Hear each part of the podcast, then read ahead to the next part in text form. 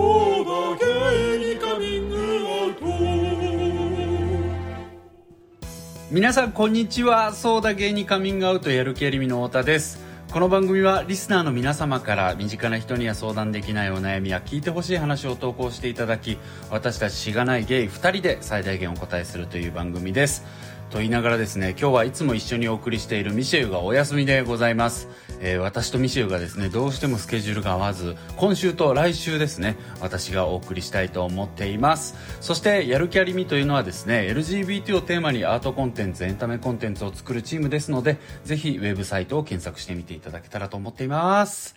初めて聞いてくださってる方もいらっしゃると思います。どうぞよろしくお願いします。ぜひ、やる気ありみ見てみてください。もう LGBT っていうのを、まあ、何て言うんですか？大喜利のテーマにしていろんなものを作ってるみたいな風に思ってもらったらと思います。え YouTube とかですね、あのーにもコンテンツいくつか上がったりしてますので、よければやる気ありみとか検索していただいて見てもらえたら嬉しいなぁなんて思ってます。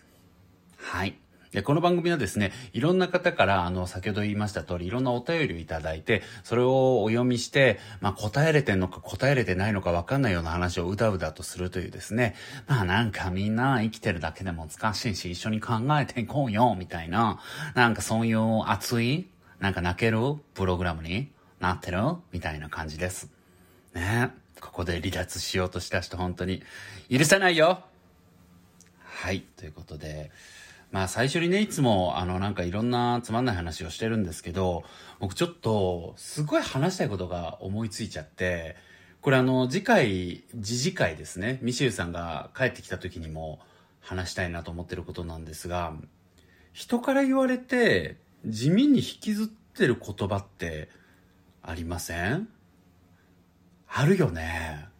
いや、なんかあるじゃん。いろいろこう、相手は本当に何気なく言ったやつのパターンもあるし、なんかぐさっと刺されてね、その言葉がずっと残ってるみたいなのもあるしさ、なんか、周りは知らないけど自分だけすごいずっとそれだけがなんか残ってるやつあるじゃん。で、僕もやっぱ何個かあるんですよ。で、あの、まあ、その中でも、今日それね、ミシェルとこれ話したいなと思ってたから、本当また話すんだけども、あの、やる気ありみに丹沢というメンバーがいるんですよ、ゲイのメンバーで。僕らと同じくね。で、そいつに何の話だったか、どういうくだりだったかはもう忘れちゃったんだけど、もうはっきりそれ言われたことは覚えてんのが、太田ってさ、恥ずかしいことを平気で言える人じゃんって言われたことがあるの。で、これね、何かっていうと、まあ、その普通はさ、こんなこと言うとダサいかもとか恥ずかしいかもとか思うことってみんなあるけれども、そういうことを太田は平気で言うよね、みたいな。で、なんか、もちろんその後にこう、エクスキューズというか、いや、全然それが太田のいいとこだなと思ってるんだけど、みたいな話をされたんだけど、まあ、全然ディスだよね、これ。いや、そうなのよ。でもこれなんで僕のね、のこに、のこ、の、のこにって、心に残ってるかっていうとね、いや、マジで確かに、それはそうだなと思ったんだよね。自分の性質として、的を射てるというか、うん。なんか、僕ってそのよくこの番組でも言ったりするんですけど、自分自身がそのやる気ありみっていうのをやってる上で、まあすごく、まあ言うなればダイバーシティみたいなものを取り扱う上で、すごく大事にしてる発想っていうのが、その、みんな違ってみんな希少いっていう考え方なんですよ。なんかよくみんな違ってみんないいとか言うけど、あれってなんか僕にとっては、いいって、なんだろう、なんだろう、表、なんだろうね、いいってなんか社会の物差しに沿わせるみたいな意味合いがすごく強いし、なんか良くなくても人じゃんって思うわけ。うん。で、僕はなんかその LGBT のこととかも、なんか気持ち悪いとか考えられないとか男、例えば僕だったらゲイだから男同士でセックスとかどうなのとか言われることあるんだけど、いや、男女のセックスそんな綺麗？みたいな。なんか、ね、なのもちろんさ、なんだろう、セックスがみんな等しく気持ち悪いもんだから、我々の人権は同じみたいなこと言いたいわけじゃないんだよ。でもまあ、人権論争は全く別のこととしても、そもそも人間っていうのはみんな違ってみんな希少いじゃんってすごく思ってるんです。で、それは大事にしてるんですけど、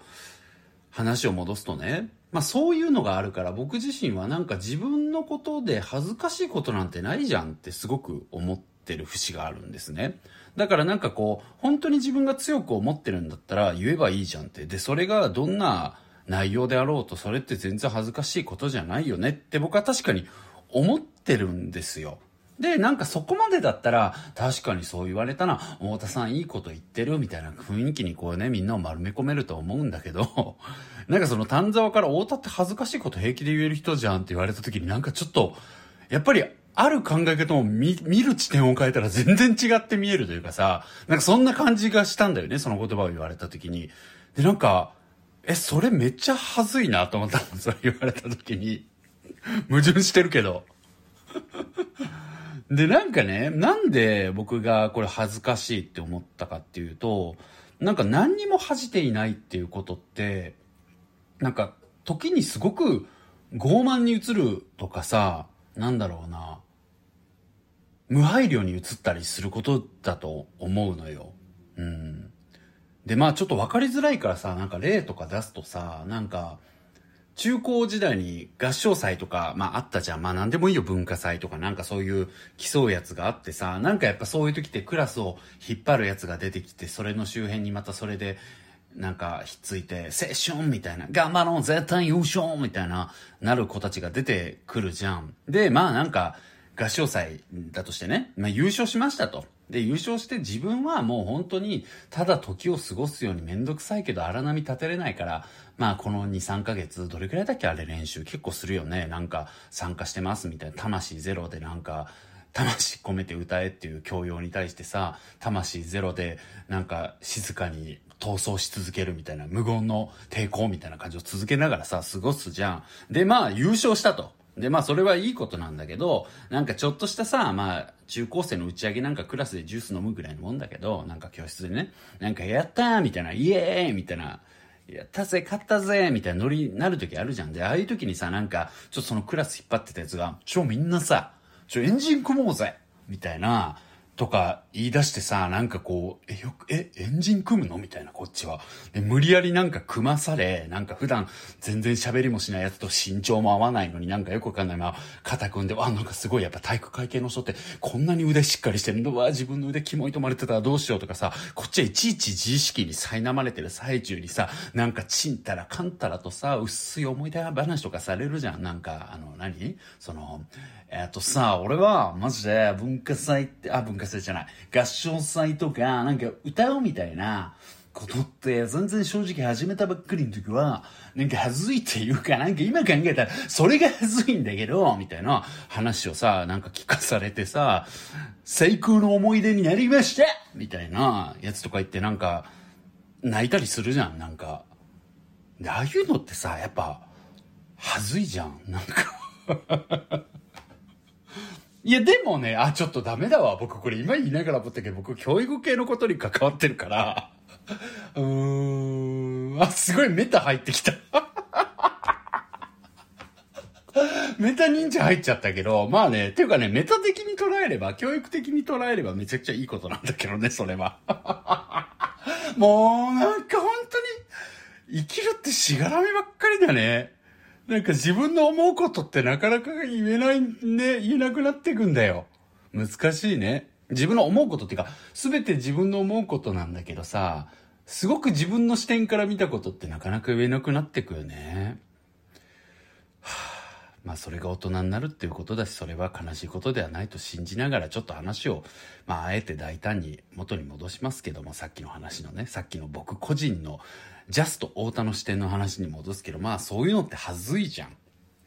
だってまあなんていうか何が恥ずいってさ、いやそれお前と数人だけだろっていうね、さっきのその最高に思い出になりましたとかなんか泣かれてさ、みたいなね。でもこっちはなんかもう本当にこう、ただね別に熱もないのに過ごしてさ、でしかもなんかそういう時ってやっぱり熱ない側がまるで悪いみたいな空気になるじゃん。別になんかお金をね、みんなもらってるわけとかでもないし、仕事でやってるわけでもないしさ、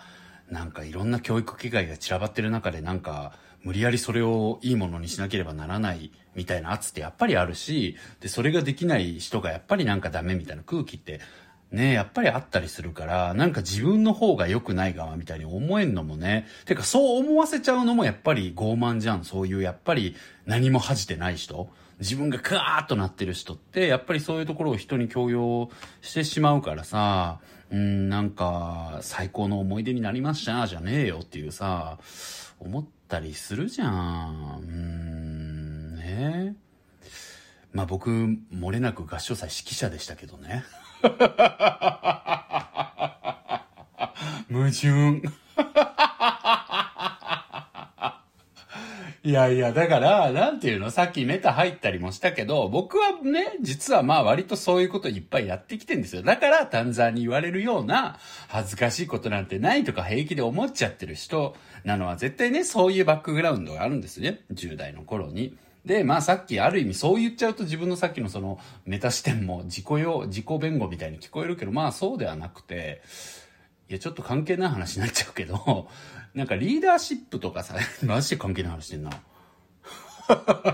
いや、そもそもこの冒頭の話、何の何の関係かもわかんないし、いいか。いや、なんかそのリーダーシップってよく言いますけど、なんか、尖ったものは先を丸くできるけど、丸いものから尖りを削り出すことは難しいって言うんですよ。で、まあ、ポカーンじゃないですか、この例え。まあ、何かっていうと、やっぱり、すごく、なんだろうな、人を引っ張って時代を突き抜けてやっていくことっていうのはさ、やっぱりもともとすごいエゴイスティックだったり、自己中心的だったり、それでいてこう人を巻き込むようなエナジーがあったりみたいな、すごく尖った、ピンピンのものが、やっぱり原点としては、なんだろうな、うん、よか、良いというか、まあリーダーになりやすい人なんですよね。で、そういう人がやっぱり僕みたいにね、いろんな うまくいかないこととか、みんなからソース感食らうこととか、なんか気づいたら、あれ？なんか自分って無視されてる？みたいなこととかを経験しながらですね、こうやっぱり先が丸くなっていくいい具合に、それによってこうなんだろう、丸みと尖りを両方持つみたいなことができていくみたいなのがあるんで、まあそう考えると、まあ許してっていう話なんだけど、知らないよね、みんなこんな話。ごめんね。まあまあちょっと、まあいいや、ちょっと本当脱線しちゃった。まあそういうのがあったんだけど、まあ何が言いたいって僕は、やっぱり、なんだろう、丸くなってきてるとは言え、まだまだ恥ずかしいことを平気で言っちゃうし、なんかその、なんだろうな、感じがちょっと、恥ずいな、痛いな、みたいなことを思うんですよね。だからなんか、なんだろう、難しいよね。なんか恥ずかしいことっていろいろ種類があるから、うん、難しいんだけど、でも僕はなんかできればさっきみたいにさ、やっぱりなんだろう、数人がハイになってさ、なんかいろんな人をこう、押し、なんだろう、圧迫するようなことっていうのは恥ずかしいことだなと思うから、避けたいなって思うんだよね。でも今言ったようにやっぱりその恥ずかしいことにもいろいろ種類があるし、そんなこと本当は恥ずかしいって思わなくてきっといいことなんだよっていう。ただそれは社に構えちゃってるだけだよっていうこともあれば、それは本当人として恥ずかしいことだよねってことってやっぱあるじゃん。だからここら辺をね、ぜひちょっと、みーちゃんとね、ミシェルちゃんと、ミシェルちゃんって今日あの初めて聞いた方がこんなに関係じゃないんですよ、僕とミシェルは。ボコボコにやり合ってるんですけど、まあちょっとミシェルが来たらね、話したいな、みたいなことも思ってます。で、他にもあの、地味に引きずってる言葉って、皆さんもね、あったりするんじゃないかと思うんで、あの、この番組の概要欄にリンク貼ってますんで、そこからお悩みだけじゃなくてですね、なんか本当に自分の中で地味に引きずってる言葉みたいなのも教えてくれたら嬉しいな。ちゃんとその背景とかもね、あの、うちら極力長文を強要してる集団なので、あの、皆さん文末に長文ごめんなさいって書いてくれるんですけど、あの、私たちが言ってるんでむしろありがとうございますって感じなので、ぜひなんか送っていただけたらなというふうに思ってます。というわけで、そろそろあの本題といいますか、お便りの方に行かせていただきます。今日はですね、東京都在住の27歳、ブルさんからのお手紙でございます。お電話でどうですかということだったんですけども、もしあの、ご都合合わなければ、あのー読み上げてでも大丈夫ですということだったんで、今日ちょっとミシェルさんがね、いないとかいろいろの関係がございまして、えー読み上げてご回答というかね、一緒に考えていけたらいいなと思っております。それでは、お手紙の方をご用意して、いきます太田さん、ミシェルさん、はじめまして。今年27歳の在宅勤務女です。いつもポッドキャストを聞いて元気をいただいております。ありがとうございます。今回自分の中の悩みがどうしようもなくなってしまい、ご連絡させていただきました。太田さんやミシェルさんはお友達が多くお友達ラブ仲間を大事にするといった印象がありまして過去ごめんなさい。決めつけが入ってます。違っていたらすいません。そんなことないですよ。本当にそうです。えー私も友達ラブ一生一緒にいてくれやん的な気持ちで元気で大好きで 元気でちゃった。大好きでいます。三木道山にねごめんなさい。引っ張られちゃって。一生一緒に言ってね。ちょっとそんな言ってる場合ちゃいますね。えー基本仲がいい人全員にですねそういう気持ちでいらっしゃるということです。でそれでも仲良くしてもらってる友達から自分自身はかなり優先度が低いんだろうなと思ってしまう出来事が多々ありましてそれ自身は全く悪いことではないことは重々承知です。ただ私の感情としてめっちゃ大切に思ってるし一緒に時間共有できてありがとうって思ってるところに自分が誰よりも相手から優先度が低い存在であることを痛感するとってこれすごいね。そんな誰よりもっていう時ある？自分があそう。大変だなそれは。それだったら。はい戻しますけども。私ってそういう存在だよねと思ってしまい正直辛くなってしまいます。過去誰よりも大切にしてほしいわけではないのですが感情的にそうなってしまいますと。その時自分は何のために相談し存在してるんだろうと思わずにいられなくなってしまうのですが対処の仕方が分からず相談させていただきました。決して友達は何も悪くなく自分自身の気持ちの問題であるので自己解決できるものだとは思いますが対処方法が分かりません。何かいい対処方法はありましたらご教示いただけますと幸いです。お忙しい中大変恐縮ですが何卒よろしくお願いいたします。ねえすごいビジネスメールの文末みたいなの書いてね丁寧に送っていただいてありがとうございます。ねえなるほどね。でもさちょっとさっき途中で言っちゃったけど自分自身が持っ最も優先度が低いみたいな？こと、自分が誰よりも相手より優先度が低い存在。そんなことある？何それ？なんか、あれ？みんなでなんか、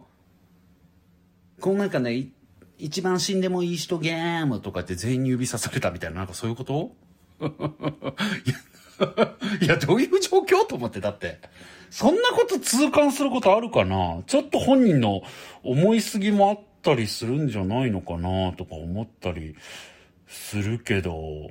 ねえ。でもまあわかりますよ。なんだろう。そっか。自分がね、思ってる、自分の大切さと相手が自分に思ってる大切さの、なんだろうね、種類というかね、質も量も違うな、みたいな時って、やっぱり凹みますよね。うん、で、僕あの、この番組で何回もよく自分のことをあの、ビッチならぬね、友達ビッチと称してるんですが、まあそれは何かと言いますと、まあよく恋愛関係とかで、こう、特会引っかい付き合ったりする子っているじゃないですか。で、まあそれとね、あの、おちんちんおまんまんの活動ちょっと別なんで、そういう人をビッチって簡単に言うのは、あれですけれども、僕はなんか、まあなんだろう、友達がすごく多い人はず、多分多い方なんです。自分自身の人生しか経験してないんでそんなわかんないんですけど、よく言われるので。だしやっぱりね、いろんな人のこと好きだなーって思ってるし大切にしてもらえてるなと思うんだけど、なんかこの番組をやってね、その、いろんな人からお便りをいただく中で、これ前も話したんですけど、その、恋愛のお悩みと同じぐらい友人関係のお悩みって来るんですよ。うん、で、それを見た時になんか、あ、僕すごい自分って今まで、じ、自分って今までって何弁？もうごめんなさい、こんなもう、一人でやってると自分で突っ込むしかないのよ。ちょっともう、まあそれいいんですけど、まあだからなんだろう、自分っていうのがさ、なんか、みんな何かしら箱に入っちゃってるじゃん。その自分のね、小さい箱に入って、そこからさ、見上げて生活して、な、わかりづらい例えだな。まあなんかその、なんだろう、広い世界で生きてんのに、本当は。なんか知らず知らず箱に入ってさ、その狭い中でやったりしてることって何でもいろいろあると思うんだけど、僕もなんだろう、その自分の、なんか恋愛強者の人ってずるいとか思ってたの。僕恋愛は全然その得意じゃなくて、えー、ずるいとか思ってたんだけど、あ、なんかそうかと。僕がこれだけ友達が多くて、まあなんか友人関係に恵まれてることも、別の人にとっては僕がその恋愛関係うまくいってる人見て、なんか、チクチク言いたくなるように、やっぱそういう気持ちで僕のこと見てる人もいるんだろうなってまあ、気づけたんですよね。うん、だからなんかそれはなんかそんなこと言ったらちょっと感じ悪いかもしれないですけど、僕にとっては、だから一個人にとってね、この番組をやったことっていうのはすごく意義があったりもしたんですよね。まあだからそんな感じで僕はまあ話戻すと、まあ友達ビッチだというふうにね、自覚してるぐらい、まあなんだろう、そうやって自覚的、自発的になることによって、ちゃんと友達を大切にしないとダメだよっていう意味であえて自分にそう言ってるんですけども、まあそういうのがあって、まあなんだろう、今まで割とこういう友達系の相談を受けると、なんか、自分ちょっと多いんでわかんないんすよね、みたいな、なんかちょっと強者からのね、視点みたいな感じで、アドバイスしてた節もあったと思う。うん、わかんないけど、そう感じてた人もいると思う。そうやって聞くのやめた人だっていると思う。謝りに行きたい。ごめん。っていうのも、っていうのもね、いやなんか僕ちょっとふと思い出して、僕ずっと友達で困ったことないって言ってたんだけど、いや全然あったわと思ったんだよね。うん。で、もちろん、まあ中高以外にも振り返ると、僕小学校とか、まあゴリゴリにいじめにあってたし、でもなんか、いじめにあって、それを克服するとかってさ、ちょっと友達関係とかともなんか別の話だったりするじゃん。だからなんかそれは僕の中で友達関係がうまくいかなかったにカウントしてなかったんだけど、まあでもそれだってそうだし、あとはそれもよく話すけど、大学時代あの僕後輩、大学の後輩にボコボコに嫌われてた時期があって で、なんかそれだってね、後輩もまあ友達みたいなもんだから、なんか友達と揉めてたってことですしね。うん、それもあったなとか思うし、あとはまあ、今回その思い出したっていうのは、なんか、ちゃんとその同級生と友人関係のことで困ってたな、自分って思ったのはね、高2高3の頃なんですよね。で、高3になると僕はなんかその、まあ、進学のこと、進学、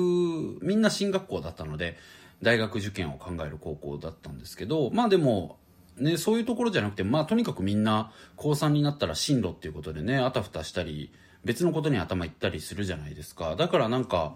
僕は高3の間をそっちのこと考えてたんで、あんまり直接的には友達のことの悩みをまあ、悩まずに入れたというか、割と忘れながら暮らせたんですけど、でも高2からはずっとやっぱり引き続き腹の底ではね、苦しかったというか、まあ何があったかというと、要は属するグループがなかったんですよね、自分が。うん。そうなのよ。なかったんだよね。思い出すわ。なんか僕その中高一貫校で、中学1年時もなかったんだよね。なんか中学1年って、今考えたらあの中学に来てる子病んでたなと思うから、やっぱやばい家の子、いやもう今だいぶ変わったらしい、今だいぶ変わったらしいというか、僕も学校公園、母校に公園行かしてもらったからわかるんだけど、全然変わってて、なんだろう、制服も変わってるし、学校内のなんか仕組みもめちゃくちゃ変わってったから、もう今は違うんだけど、だからこそもうね、あのー、時効だと思って言うけど、まあ、最悪だったんですよ。最悪っていうのはまあなんか、勉強だけお前らしてろみたいな、軍隊みたいなところで、だからそういうところってもう僕の中高時代も流行ってなかったんで、そこにやっぱ入れてくる親って変な家多いんだろうな。いや、ダメだね、こんなディスっちゃって。それは言い過ぎだけど、でも、まあ、事実として、やっぱり、なんか中学1年生のギスギスじゃないギスギスっていうのがすごくクラスに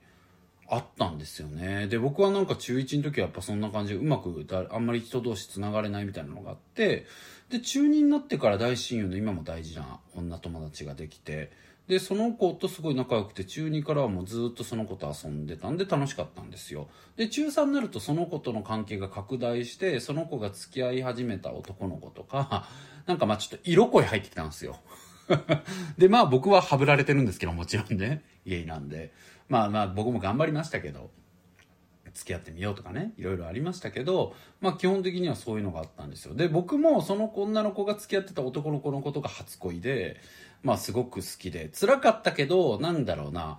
本丸の告白するとかなかったし、どう思ってんのとか聞く勇気もなかったし、まあ時代もあったしね。だからなんか当時は、ただただこう、切ない思いを抱えて、でも一緒に入れることって本当に嬉しいみたいな、すっごい可愛いさ、気持ちで過ごしてたの私もあったのよ、そういう時代が。そらあるわ。で、まあ僕もそういう感じで過ごしてたんで、こう、えっ、と、中3、高1ぐらいは楽しかったんだよね。でもなんか中3がそれがノリノリすぎて多分高1でクラスめっちゃ話されて、で、その時に露骨に僕がなんか問題児だったから本当に問題児と思われてたから、あのーめちゃくちゃハブられたクラス編成にされて、まあ僕本当今もそれ恨んでるからね、教師あったらボコボコにしてやろうと思ってるんだけど、あいつら本当舐めやがって僕の個性潰しやがってよ。いいんだけど、もう、もう終わったことだからさ、僕は僕でそれも経験に変えれる強い立派なかっけえ大人になっちゃってからとかいうやつって大体余裕ないからそうじゃないんだけど、もうやばいね。何話してんだろう、僕。まあそんなのいいのよ。まあでも全てはね、楽しい思い出なんですけども、まあそういうことがあって、高1でちょっとずつ、なんか自分だけハブられたクラスになって、なんかすごい辛いなとかいう時期も多かったんですが、まあそんなこんなでダイレクトにその、なんとなく辛いな、あれなんかみんなとクラスの編成もあって関わりづらくなったし、うんうんうんと思ってるうちに、結局大変になったのが高2で、なんかね、クラス自体は高2が一番楽しかったんですよ。なんかみんなその文系理系みたいな感じ僕は高2になったら分かる。学力も学力別で分かれたりとかもして、なんかノリも近かったし、価値観もやっぱ近い子が多くて、クラス自体はすごい、一番このクラスが良かったって高2高3のこと思ってるんだけど、僕個人を思うと、やっぱ属すとこがない。でさ、なんかあの、あの頃ってさ、その自分の属性って、あの、下校時刻に露骨に現れるじゃん。その要は誰と帰るかっていうのに。で、僕もみんなと仲良かったんだけど、で、特にね、その中でも僕すごい好きな3人組がいて、で、その3人組とはちょくちょく遊んでたし、ていうか結構仲良かった。で、特にその中の2人とはかなり仲良かった。まあでも3人とも仲良かったのよ。で、遊んだりもするんだけど、なんか下校時刻になると、その3人だけで帰るみたいな。なんか、で、その3人その3人でなんかまた絡んでる3人組の女の子がいて、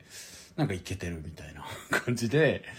で、なんか、ああ、そっか、みたいな。僕がそこには入れないな、みたいなのがあってさ。で、なんか、予備校行くみたいなのがあった時にも、なんか3人はいろいろ見学行って、なんかパンフレットとかもらってきて、どこどこに決めたみたいなの聞いて、へえ、そうなんだ、みたいな。で、僕も予備校を探さなきゃいけなかったから、なんか、ええ言ってくれたらよかったのにな、とか正直思うけど、でもどっかで、ああ、そっか、僕別にそこのグループじゃないっていう扱いだもんね、とも思ってもいて、なんか言えないみたいな。なんかそういうさ、なんかこう、なんだろう、細かい傷を毎日受け続けて暮らすって、きっと多くの人経験してんじゃないかな。僕もそういう時期だったんだよね、その時が。うん、毎日こう痛いな、ちょっとこう、ちょっと切り傷増えるな、みたいな。あ、痛、あ、痛、痛、みたいなことがさ、なんかちょっと包丁で指切っちゃうみたいなようなことがずっと積み重なって、なんか気づいたら、あれ結構これってボロボロってことじゃね？みたいな感じの感覚があったんだよね。でさ、なんか予備校も、なんか、僕もいろいろ見たけど、あそこがいいと思ったから風にさ、結局その3人が行ってるところに行くことにしてさ、なんかはずいじゃん。なんか、嫌だったらどうしようとかさ、3人が。で、わかんないじゃん、そんなの。もしかしたら別に、いや、全然良かったのにとか、え、言ってくれたらとか。でもね、言うんだよね。あいつら、爽やかだから。で、いいやつだったの、3人とも。だから多分、で、空気読めるし、僕がもし、いや、僕も正直本当は3人と行って一緒にとこ行きたかったとこと、え、いや言ったらいいやん、みたいな。え、行こうや、行こうや、とか言ってくれるんやけど、それが余計辛いっていうかさ、やって言いながら3人で帰るやん、みたいな。あったなそうそう。なんかそういうのがあって、なんか一緒に帰してくれる子をなんか探したりしてたなとか思うんですよ。だからなんか、そういうのは僕にもあってね。うん。でもなんか今日その、なんでしょうね、対処方法っていうことだったけども、なんかやっぱ一番はね、何よりタイミングだと思うんですよね。よくある話ですけど。うん、というのもね、その3人いるじゃないですか。その3人のうちの2人は現役で大学行ったんですけど、その1人、特に一番僕が、まあなんだろうな、友達として憧れてもいたし、かっこいいなとも思ってたし、なんだろうな、すごく運動神経が超良くて、学年で一番ぐらい良くて、で、勉強も全然できないんだけど、やり始めたらシュッとすぐできるようになってみたいな、なんかこうスマートな子だったのよ。顔もかっこよくて人気者だったし、面白くて。うん、女子みんな好きみたいな。いや、本当そういう子ってやっぱいるじゃん、数人。でそういうタイプだったんだけど、で、僕もなんか本当に気があったし、気があったと僕は思ってたし、まあ、でも僕は一番の友達になれないみたいなね、感じだったんだけど、でもね、結局その子は浪人したのよ。で、僕も浪人して、で、大学終わった後に別々の大学になったんだけど、なんか結局その子が行った先でなんかあんま合わなかったのかな？なんかそこら辺の詳細はあんま分かってないんだけど、なんか、いわゆるそういう新歓期みたいなものに意外とこう、めちゃくちゃ多分馴染めるタイプなのに、馴染めなかったのかな？わかんないけど。で、僕はなんか、自分は全然新刊とか行ったけどなんか面白いサークルがなかったから結局大学でサークルを作ることにしてでそれをその子も一緒にやってくれたのよ。だから結果的に大学生活だけで見るとその3人組のそのね先に入学した2人よりもそいつと僕の方がもう断然過ごしたのよ。もうほとんどの時間一緒にいたしあの僕7人でシェアハウスしてたんですけど家も一緒に住んでたんでだからね結果的にそうなった。うん。で、まあなんかでもその、そいつなんか持ってたんで大学時代も、なんか途中で女できて帰ってこなくなったとか いろいろあったけども、でも基本的にはすごい近くにいる存在として、学生時代は過ごしたんですよね。でもね、やっぱりね、いやなんか、うん、一番にはなれないってさっき言ったけど、でもなんか大学時代のサークル作って入って、まあ僕の作ったサークルすごい大きくなったのよ。最終的に120人。4学年でいる感じになったんですけどその中でもやっぱグループは違うみたいな、うん、だからなんか常になんか僕は2番みたいなそいつにとってはみたいなままね。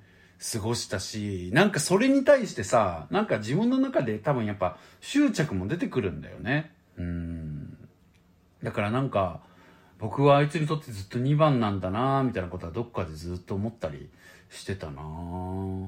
うんけどね、そうだ、今なんか思い出したけど、なんか、そいつが結婚して結婚式をやるってなった時に、僕ほんとこれクソなんだけど、あの、どうしても仕事で行かなきゃいけなくなってしまって、行けなくなったのよ。割と急に。まあ、数日前とかかな。で、ごめんみたいになって、うわ、そっか、マジか、みたいになった時の、そっか、みたいな LINE が来た時に、なんかその LINE の感じから、あ、結構ショックなんだと思ったの。なんか、マジかみたいな。めっちゃ来てほしかったけど、みたいな感じを読んだ時に、あ、こいつ僕のことを大切に思ってくれてたのかなってすごい思ったりしましたね。うん、なんか、僕も僕で言えばよかったかもとか思うわ。今考えたらね。なんかすごい僕にとっては憧れみたいな気持ちがあるし、なんかでもうまく近づけきれないし、でもなんか別にもっと近づきたいかと言ったらわかんないみたいな。どうなりたいのかわかんないけど、でもなんか僕にとってはすごく特別な存在だし、なんか特別って思われてたいって思ってたけど、きっと思われてないと思ってたんだけどね。で、だからなんかその時も言ったら、なんか、鬼畜の調整すればいいじゃん、その時も。もう本当本当に行くんだったらね。もうちょっとどうしても無理です、みたいな。まあでもちょっとあれは難しかったんだけど、でもまあなんか、例えば遅れて行くとかさ、わかんない。3次会からでも行くとかできたじゃん。けどやんなかったから、僕は。うん。でもそのメールを、LINE をもらった時に、なんか動揺したななんか、あ、大事だったのかもとも思った。うん。からね、なんかね、これも一つの手かなと今日思ったんですけど、まあ難しいけど、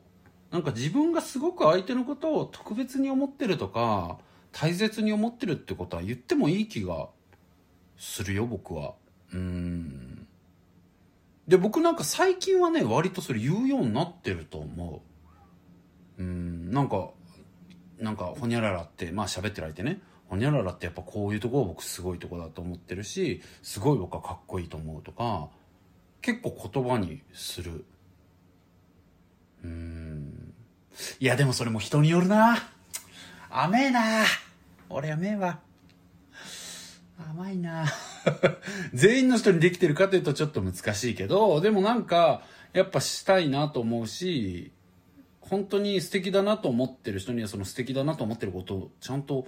言うようにする？うん。で、そうするとさ、やっぱりなんか、相手もそんなに大切に思ってくれてるんだとか、思ったりすると思うんだよね。うん、だからなんか、そういうことは、まあ重くなく伝えるってさ、いつでもむずいじゃん、人間。何でも、全部よ。でもなんか極力ね、重くなく伝えれたらいいんじゃないかなとか思うよね。うん。ねえ。むず、重くなくてむずいね、でも。ちょっと逃げるわ。これからやればとかちょっと言えない。すいません。ね、お手紙いただいておきながら。まあ、ちょ、そこはでもちょっとね、なんかご自身の中でもどうしたら伝えれるんだろうとか思ってもいいかもしれないなと思う。うん。あとはもうベタに本当にこう、なんだろうな。出会う場所増やすとかあると思うよ。居場所を増やすためにいろんなことをね、やってみるとかもあると思うし。やってほしいね。うん。ちょっとでも全然喋り終わんないわ。なんかさ、あと思うのはさ、なんかやっぱレベルとかって気にしちゃうじゃん。そのレベルっていうのは、うん、例えばわかんない、そのさ、なんだろう、ブルさんがね、その友達に対して、この友達と自分のレベルは合ってないとか、ちょっとどっかで思っちゃったりすることってあったりしない？うん、なんか僕も、やっぱり正直ある。なんか人間ってさ、みんな等しく価値がある。世界に一つだけの花みたいなことはさ、思う一方でやっぱそんな上手に生きれないしさ、なんだろうな。やっぱレベルってあるじゃんって思っちゃったりするし、ぶっちゃけ意識しちゃうじゃん。で、僕もなんか東京に来て、今はいろいろね、仕事が変わったりもしたんで、なかなか芸能に近い仕事ってそんなにないけども、割とそういうところに、まあ要はキラキラしたね、目立った仕事してる人と関わることもまあ数年前は特に多かったけど、やっぱなんか特に考えちゃうよね。なんかあの人、なんかね、事業作って、なんか3年でバイアウトしたらしいよみたいなのとかさ、え、すごいみたいな、え、10億で売ったんだみたいなさ、なんかそういうのを聞くみたいな。へえみたいな感じで、なんか始めましてみたいなとかさ、それ以外に普通に明らかに芸能関係で有名な人に会ったりとかしてさ、なんかそんな人と自分ってレベル釣り合ってるかなとか思うし、で、そこまでさ、わかりやすくなくても、友達とかでも思うじゃん。なんかこの子の方がかっこいいしなとか、この子の方がお金持ってるしなとか、この子の方が面白いしなとかさ、なんかそういうレベルみたいなものって、ぶっちゃけ意識しちゃうし、うーん。で、そういうのってやっぱり肩書きとかさ、まあ実績とか、まあ、まあ、ルックスとかもそうだけど、分かりやすいものってこう反映されがちじゃん。うん。てか反映されてるって思いがちだし、実際反映されてることもあるじゃん。肩書きとか実績とかって特にね。まあその人がやったことだから。でもなんか一方でさ、そういうレベルをそれだけで判断する人ってやっぱレベル低いじゃん。矛盾するけど。矛盾するというか、やっぱだからそうじゃないと思うんだよね。うん。なんかこれも超余談なんだけど、ちょっとね、実名伏せて話さなきゃダメなんだけど、あのー、僕の、そのすごい、まあそれこそ人間としてレベルの高いね、すっごい素敵な先輩がいて、で、僕その人のこと尊敬してて、なんだろう、ちょっとバックグラウンドも似てたりするから、なんか相談するのよ。なんかこう、ちょっとそれこそどこにも出さないような相談をね、折り入って飲みに行った時したりとかするんだけど、まあ可愛がってくれてて、で、その人がまあちょっと仕事柄的にもすごい目立つ人っていうかまあすごい有名人だから、なんか芸能系の人もね、ご友人に多いのね。で、なんか一時期、その、たまたまその僕が先輩と飲んでた時に、なんか一緒に飲もうよってその先輩に LINE が来た人が、まあもうほんとみんな知ってる有名なね、割と、えーってなるぐらいの歌手の人だったの。で、その人が来て、で、はじめましてみたいな感じで、あ、後輩の太田です、みたいな感じで言われて、で、飲んだんだけど、めちゃくちゃ盛り上がって、で、めちゃくちゃいい人だったの。で、すごい気もあって、で、なんか、すごい楽しくて、太田どういう人タイプなのとか言われて、うん、ニャラさんみたいな、そうだやすみたいな、クソみたいなくだりとかずっとやってゲラゲラ笑ってさ、まあすごい楽しかったの。だから本当に仲良くなれて、あ、いい人だなと思ってたんだけど、でもなんかちょくちょく話してる時に、なんかこの人、なんだろう、この前誰々さんと仕事してとか、なんかこの前どこどこのどうので買い物してとか、なんか割とこう、なんだろう、ステータスティックな 話をね、するみたいなことがあって、ほうほうへえ、みたいな。なんか、自分がそこういうこと今深く感じてるとかっていう話じゃなくて、なんか、まあそういう話をしてくる方だったのね。で、うんうんみたいになってたから、なんかちょっと雲行き怪しいなとは思ってたんだけど、なんかそんな感じで数回結構3、4、5回かな飲んで、で、ちょっとある時なんか、僕も仕事で関わってて、その先輩も仕事で関わってた、まあイベントがあったの。で、僕は仕事で関わってはいたけど、その当日のそのイベントの担当では、とかではなかったから、まあ言ったらそこでいる人でよかったみたいな感じで言ってたんだけど、まあそのアーティストの方が来てくださるってなったのね。そしたら来てくださるってなったら割とセキュリティとかしっかりしてたから稽古の人もついてくれるってなったけど、まあアテンドしてほしいと。で、他にもいろんな人来てるから、その人が、まあ知り合っといた方がいい人とか、なんか話しといた方がいい人いたら、なんかこう紹介するような立ち回りやってほしいってこと言われて、ああ、わかりました、みたいな感じで、で、当日迎えて、で、あ、もうすぐ成江さん来るからって言われて、入り口立ってたら来て、で、あ、成江さん、みたいな、お久しぶりです、みたいな言ったら、ああ、久しぶり、みたいな感じになってたんだけど、なんか、いやいや、みたいな感じで、なんか、なんかそのままの流れだったかな。なんか話してる時に、てかお前ってさ、誰なの？って言われたのね。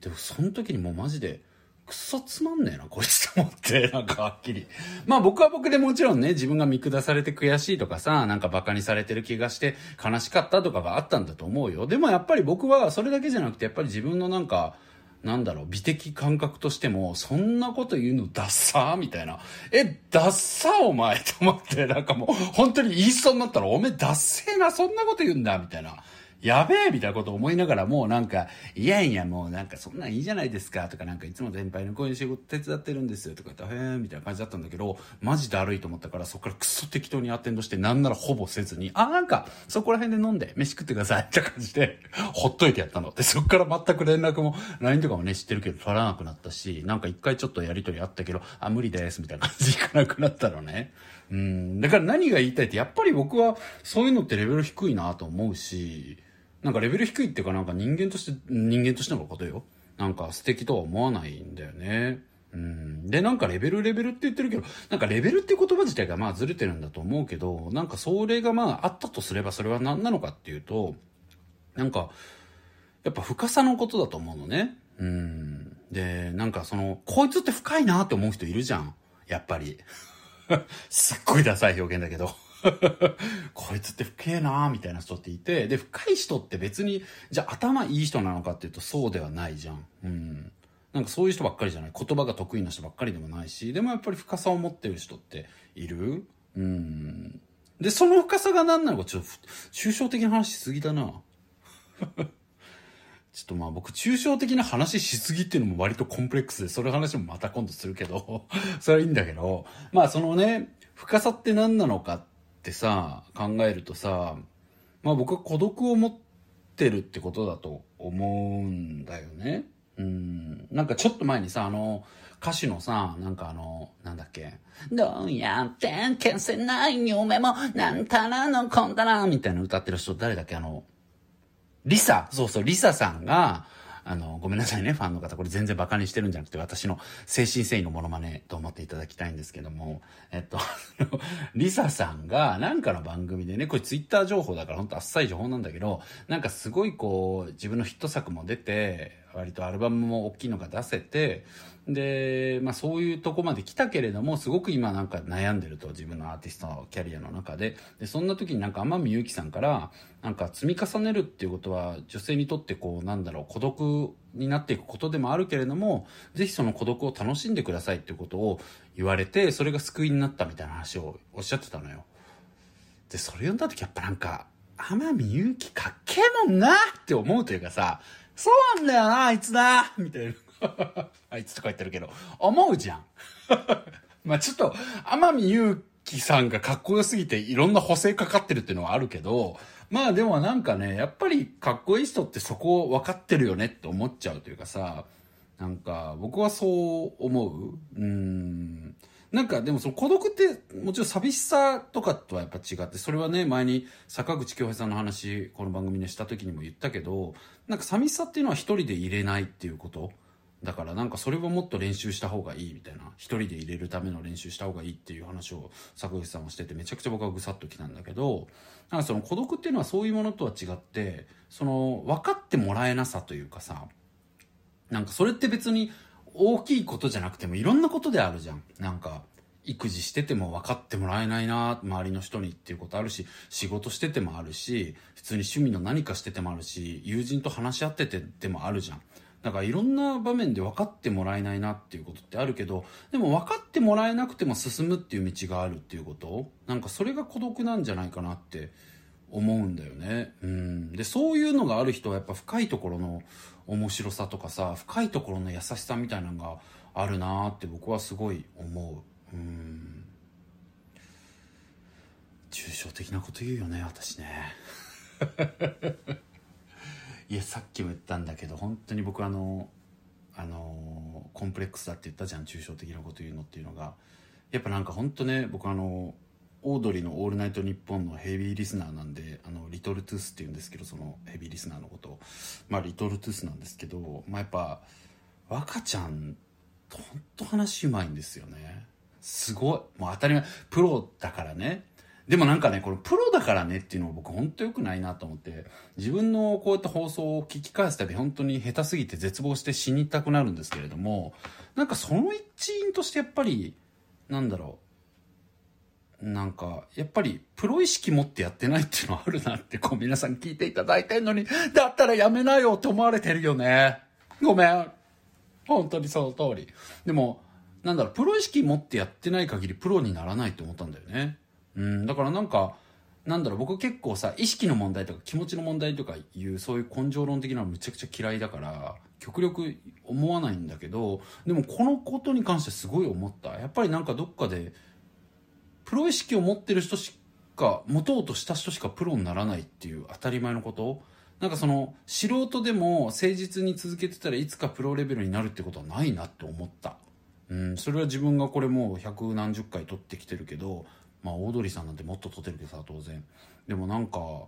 確実な差のベースにはそれがあるなと思ったんで、なんかもっと僕もね、言ってもこう、話すこと大好きなんで、で、それをいつかはね、もっと大きな仕事になればいいなとか思ってるぐらいなんでね、プロ意識持ってやろうよって思うんですけど、急な反省しちゃったけど、まあだからなんかそう思うとね、そのね、なんかちょっと話脱線しちゃったけど、まあオードリーとか聞いててっていうか、やっぱあの思うのは、なんか話って、まあ抽象的な話、具体的な話、あとは例え話みたいなのが僕は大きくあるなと思ってんだけど、抽象的な話の割合って一番少ないといけないと思うんだよね。で、かつ一番わかりやすくないといけない。具体的な話とかって含みがあってもよくて、それは楽しく聞けるから、具体的な話は量が多くて分かり、ちょっと分かりづらくてもいい。まあ、整理されてるのであれば。だし、例え話はそれを補足するための大きなさ、一番の見せ場だったりはするけれども、比喩って。まあなんか、僕はもうその比率がもう全然ダメだなって思うの。なんかそれさ、犬ちゃんにも、これも実はあの、自分の頭にずっと残ってる消えない言葉なんだけど、地味に引きずってる言葉で、あの、犬笛くんっていうね、あの、作家の友人が、この番組に来てくれた時に、まあ、犬ちゃんって呼んでるんだけど、まあ、犬ちゃんになんか、みんなが言わないと思うんで私言っとかないとっていう使命感で来たけど、太田さんの話って、あのー、ポエムばっかりで分かりにくいよみたいな話をされたの。もっと優しい言い方だったけど、まあ要はなんか、例えなんか抽象的ななんかよくわかんない例えとか、ポエミーなこととか言う割に分かりにくいよって話をされて、すっごいそれ引きずってんのね。もうなんか本当にそうだなと思って。だからそれを引きずってるって話もまた今度ね、できたらいいなと思いますけども、まあちょっとまあ、本当にもうだって今日48分も撮ってるよ、一人で。口から生まれてきちゃってね、本当申し訳ないですけど。まあだからそういうこともね、あるんですが、うん。まあちょっと話を戻そう。時を戻そうよ。ねえ、ペコパさんも言ってる。本当に。いや別に、あれはいいこととして言ってるとかじゃないけどね。すいません。まあちょっと時を戻して、戻させてもらってですね、戻すと、まあそのやっぱり、レベルとかってやっぱ意識しちゃうし、自分のレベル上げなきゃ友達増えないとか思っちゃうことって僕はなんかリアルだと思うから、そんなこと感じる必要ないとかは言いたくないのよ。で、やっぱその自分のレベルとか考えた時に、それを上げていくっていうのは実は上げるっていう作業ではなくて自分をやっぱもっと深めていく、深さを作っていくってことだし、そのためにはやっぱなんか孤独とちゃんと付き合っていかないといけないって僕は思うんですよね。で、まあ抽象的じゃん。で、僕はなんかその孤独と付き合うみたいなことって何なのかってもっと簡単に言うとね、まあここもまた抽象論で本当にごめんって思うんだけど、なんか自分の大切なものをちゃんと大切にし続けるってことだと思うの。うん。だってさ、例えばさ、なんだろう、有名な刀鍛冶の職人さんとかって孤独だな、だろうなって思うじゃん。例えばね。でもそれはさ、要は彼は、彼らは、彼女らは、極めるってことをやってるわけだよね。もっとまっすぐ打ちたいとか、もっとあの、うまく火を通したいとか、もっととうまく研ぎたいとかさ、そういうことを思って、それをやり続けてるんだけど、それって言い換えれ、言い換えれば、やっぱ大切なものを大切にし続けてるってことなの。で、それが極めるっていう所作として現れてるんだけど、でもなんか、大切なものを大切にするって別に極めるだけじゃなくて、丁寧に生きるとかもそうだと思うのね。それとか人と丁寧に関わるとか、大切な人に、のことをちゃんと大切にするとかさ、なんかそういうことだと思うんだよね。うん。だからなんか、それをちゃんと続けていればね、いいと思うのよ。うん。で、大切な人大切にするってすごい孤独じゃん。だってやっぱ分かってもらえないこといっぱいあるしさ、なんかその人のね、大切な人の小さな発表会が例えばありました。その人が大人になってピアノを始めて、で、それをちゃんと見に行ってあげたいと思って、自分のさ、仕事とかも本当忙しかったけど、なんとかスケジュールも作り出してさ、なんとか駆け、なんか駆け、駆け抜けてじゃないわ、日本語出てこない。まあとにかく急いで見に行ってさ、その本番をさ見て拍手送ってとかやって終わった後にさなんか本人が「いやうまくできなかったわ」とかばっかりで「いやもっとできたのに」とかばっかりで自分が見に来たことっていうのを全然なんか気にされてなかったりとかしたらさすごいなんか「あれ?」って感じだったりするじゃん。でもなんか大切な人を大切にするってそういうもんでさなんだろうこれは僕すごい最近恩師に会ってその話を実はされたんだけどすごい好きな人にねなんか大切なものを大切にするっていうのはそれ自体が素晴らしいっていうことを覚えておかなきゃいけないって言って思わずねその見返りが欲しくなるじゃん今みたいなこともだし刀鍛冶だってそうじゃん。やきっとやってればやってるほどさなんかもっと高く売れたいとかもっと賞を取りたいとか例えばきっと思う方もいるだろうしさいろんなことって大切にすればするほどなんか結果みたいなことが欲しくなるんだけどでも本当はそうじゃなかったじゃんっていうかさなんかそれを大切にすることがやりたかったんじゃんっていうこと。それをやっぱなんか僕は忘れちゃいけないんじゃないかなって思ってんの最近。うん。だからなんかそれが孤独ってことだと思うのね。うん。でそれをやってきゃ魅力的になるよ。だからなんかそういうものを持ってほしい。自分の中で大切な何かを持ってほしいし僕ももっとも持ちたいと思うし。でそれがないんなら探すしかないと思う。で探せばいいと思う。別にそれは大層なことじゃなくていいじゃん。別に植物でもいいしさ。友人でもいいし家のこと家を丁寧に使って生きるでもいいし何でもあるから自分の中で大切なものって何なのかっていうことをちゃんと考えることは僕はやった方がいいんじゃないかなっていうことを思ったりしますね。うん。ということで私はこうしてまたなんかうーん抽象的な話をしてしまって恥ずかしい気持ちでいます。